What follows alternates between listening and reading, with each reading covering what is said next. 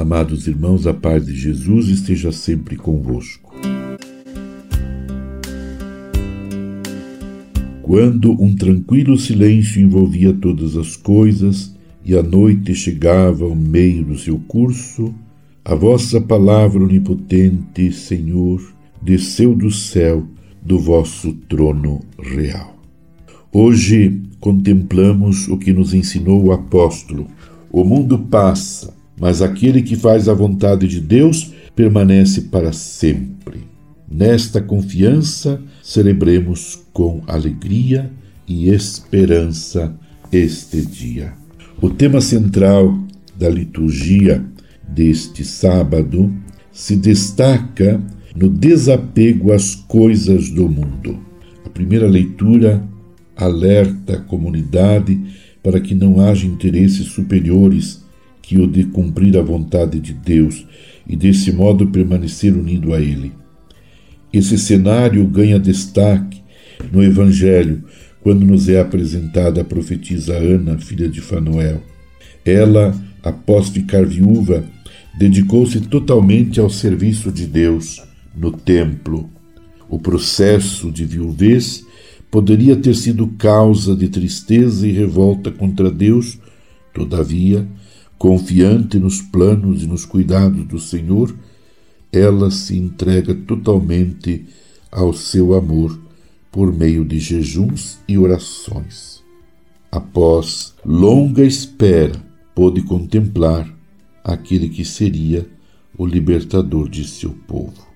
A exemplo de Ana, a comunidade cristã, mesmo com desafios, sofrimentos e aflições próprios da vida, deve ser instrumento de resistência e solidariedade em todas as realidades sociais, sobretudo as mais sofridas e desafiadoras, a fim de que o mundo possa contemplar a face libertadora de nosso Deus. Rezemos, irmãos e irmãs, para que o Senhor, o Senhor, encha o nosso coração de um novo ânimo, de uma nova esperança. Que este novo ânimo, esta nova esperança, nos leve a continuar o nosso caminho seguindo Jesus como discípulo, como seus discípulos missionários, com muita força, com muita garra, com muito amor. Que o Senhor olhe com bondade para a igreja e para nós, filhos da igreja, e no ano que está para surgir, no novo ano que está para surgir, nos conceda vida em abundância. Que o Senhor ilumine a nossa mente e o nosso coração para que neste novo ano que vamos iniciar nos convertamos ao amor, ao amor de Deus e vivamos intensamente este amor.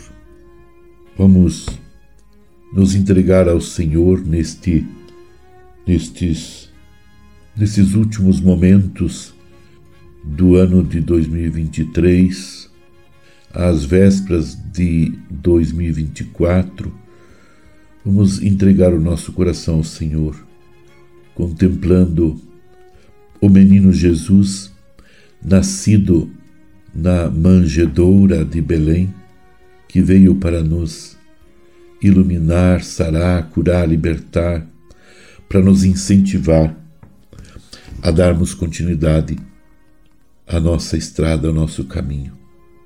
Permaneçamos em oração com Maria, Mãe de Jesus, contemplando Jesus, que nasceu para nos salvar.